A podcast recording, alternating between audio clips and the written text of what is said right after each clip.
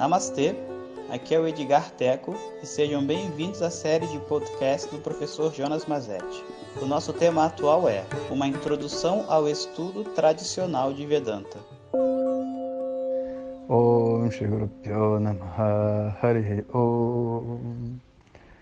Bom dia, pessoal.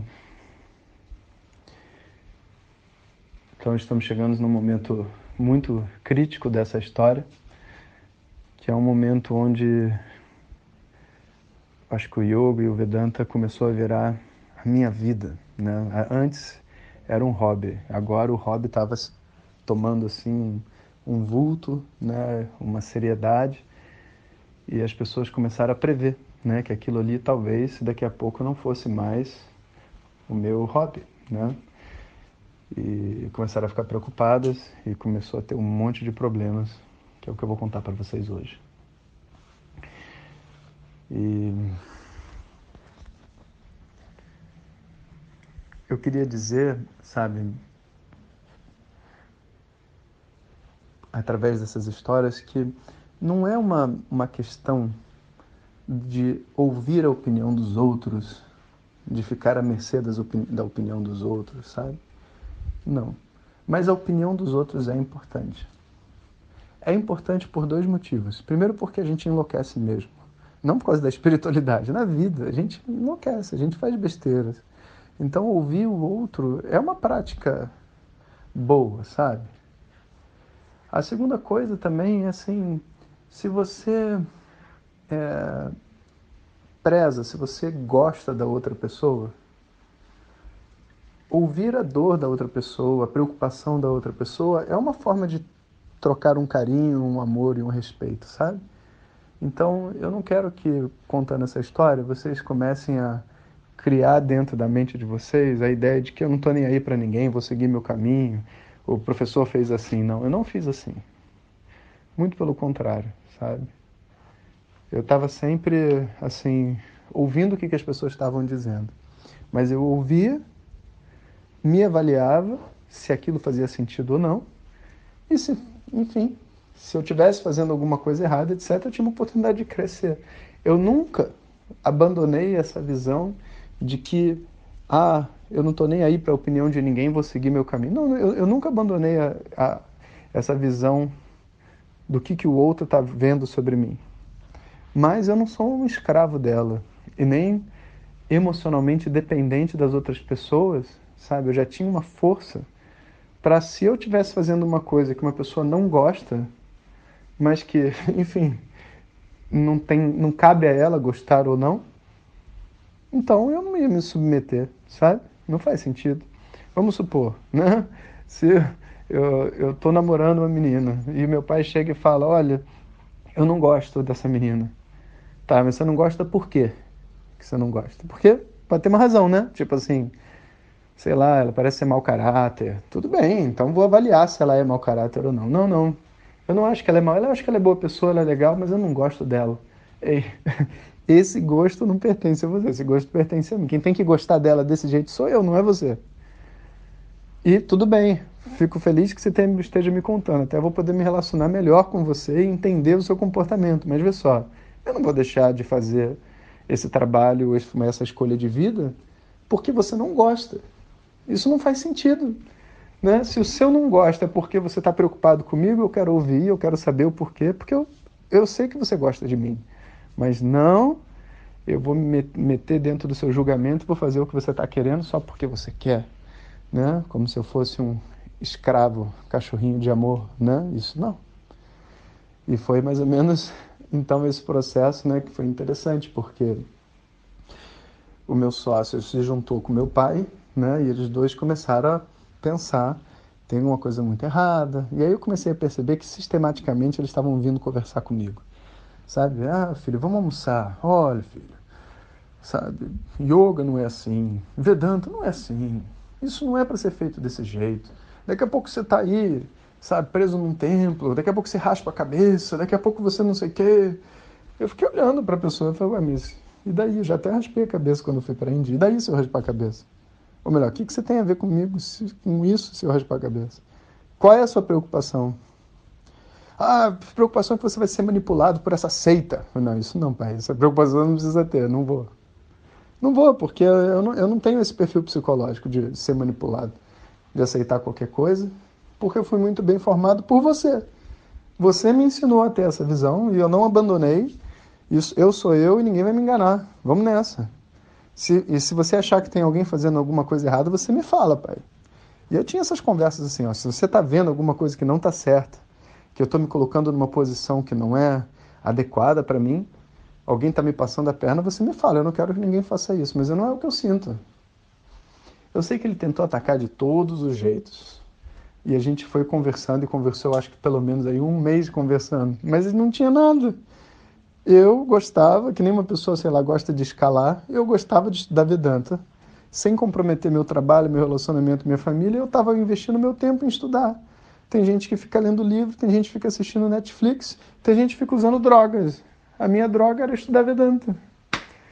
E aí? E aí eu não consegui. Ele não conseguiu me derrubar, eu também não consegui convencê-lo, mas eu deixei ele pelo menos assim tranquilo, porque ele falou tudo que ele queria e eu também me senti conectado, né? Entendi que ele estava preocupado comigo, tudo mais.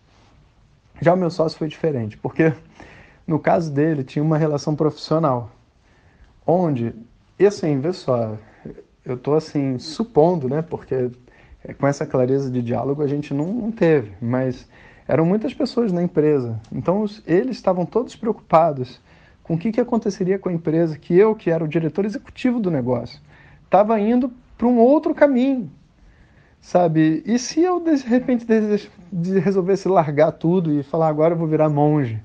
O que, que vai ser de todo mundo? As pessoas vão ficar inseguras, né? Por mais que eu tivesse dividido as coisas, naquela época, eu lembro, todos os projetos que a empresa tinha, fui eu que tinha vendido. E tinha muito projeto. Então, foi a hora né, de fazer uma, uma mudança estratégica. Qual foi? Eu chamei o meu primeiro sócio né, que eu tive e sugeri a ele que ele fosse o novo diretor executivo da empresa. Explicando para ele que eu agora não tenho o desejo de ir para a Índia virar monge. Eu não quero largar, eu estou satisfeito, feliz. Não, ter, não quero ter outro trabalho na minha vida a não ser trabalhar aqui com vocês. Mas duas coisas estão, duas coisas estão acontecendo. Primeiro é, eu estou me dedicando mais tempo para outras coisas e que não é bom para a empresa como um todo me ver nesse movimento. Né? E segundo, tem chance por mais que não seja o que eu esteja querendo agora, tem chance de eu querer voltar para a Índia. Ah, cara, eu não acredito, voltar para a Índia, eu não acredito. Você já foi para seis meses, que mais você vai fazer? Aí eu falei, olha, tem um curso, né, de três anos, quatro anos, talvez um dia eu faça, sabe? Eu não sei, eu não sei para onde isso vai parar, né? Mas como isso está tomando uma proporção na minha vida, e eu acho que por essas pessoas isso seria bacana de ser feito, e ele topou prontamente, foi muito legal, né? E aí estabilizou o sistema, porque agora o diretor executivo não era mais eu, então a pessoa não, eles não me viam como a, aquela pessoa no qual tudo dependia. E aí a primeira função que o diretor executivo teve era de iniciar um novo processo de venda, de forma que eles não dependessem de mim. E foi um processo que durou dois anos de transição. Durante dois anos, em todos os clientes, eu que conversava com os clientes, tinha agora um gerente de projetos que conversava junto comigo com o cliente e não demorou muito, para pelo menos a continuidade dos trabalhos já não dependia de mim. Trabalhos novos ainda não estavam acontecendo, mas a continuidade não, não dependia. E depois, porque os contratos eles vão tendo que ser renovados, né? E depois de um tempo, nem mesmo contratos novos dependiam de mim. Porque a gente foi trazendo pessoas que tinham essas qualidades e a coisa fluiu. Mas eu não tinha saído da empresa, eu estava na empresa ainda, mas agora dentro da minha célula trabalhava 50% do meu tempo e me dedicava a essas práticas da tradição védica, ganhava o suficiente para me sustentar, e estava juntando dinheiro, se tudo que nem o Swami Dayananda disse, e as coisas fluíram muito bem. Nesse meio tempo, né, eu fui fazendo vários processos terapêuticos e tudo mais, etc. Então imagina, desde que eu voltei agora da Índia, pela primeira vez, passei seis meses lá. Agora já tinham se passado quase três anos. E aí chegou a hora né, de tomar uma decisão que foi assim: bom, eu vim trabalhando com força total, fui diminuindo a velocidade, estou trabalhando 50% do tempo, e faltavam tanto ainda para eu terminar a preparação que eu precisava fazer. E uma preparação que era minha, eu com os meus anotações, o que, que eu tinha que fazer e tal, sabendo todos os temas que eram necessários para poder estudar num curso de três anos e o que, que precisava em Vedanta, sânscrito, mantras e discutindo com a professora Glória na época, que estava me dando todo o apoio. Então eu falei, cara, eu preciso fazer isso aqui. Só que tem duas maneiras de eu fazer isso aqui. Se eu quiser estudar sânscrito e terminar esse sânscrito, porque mantras eu já tinha acabado, agora sânscrito e meditação não. Se eu quiser fazer o que eu preciso fazer em sânscrito e meditação, ou eu vou fazer em oito anos, nessa velocidade que eu tô, ou eu faço em um, se eu parar tudo. Pô, não tem nem com discussão. Vamos parar tudo e vamos fazer. Porque eu não tô casado, não tenho filho, não tinha nada. E ao mesmo tempo, sabe, a situação estava propícia. Então chegou a hora de pedir o período sabático. E aí foi um novo baque, que teve que chamar, teve até, como é que se diz, investigação psicológica, detetive, que eu conto para vocês no áudio que vem. Om Shanti Shanti Shanti. Muito obrigado por ter escutado. Essas são apenas algumas gotas do infinito oceano de conhecimento da tradição védica. Para receber nossos áudios diretamente, clique no link que acompanha o título desse áudio ou baixe o nosso aplicativo Vedanta Zap. Om Tat Sat.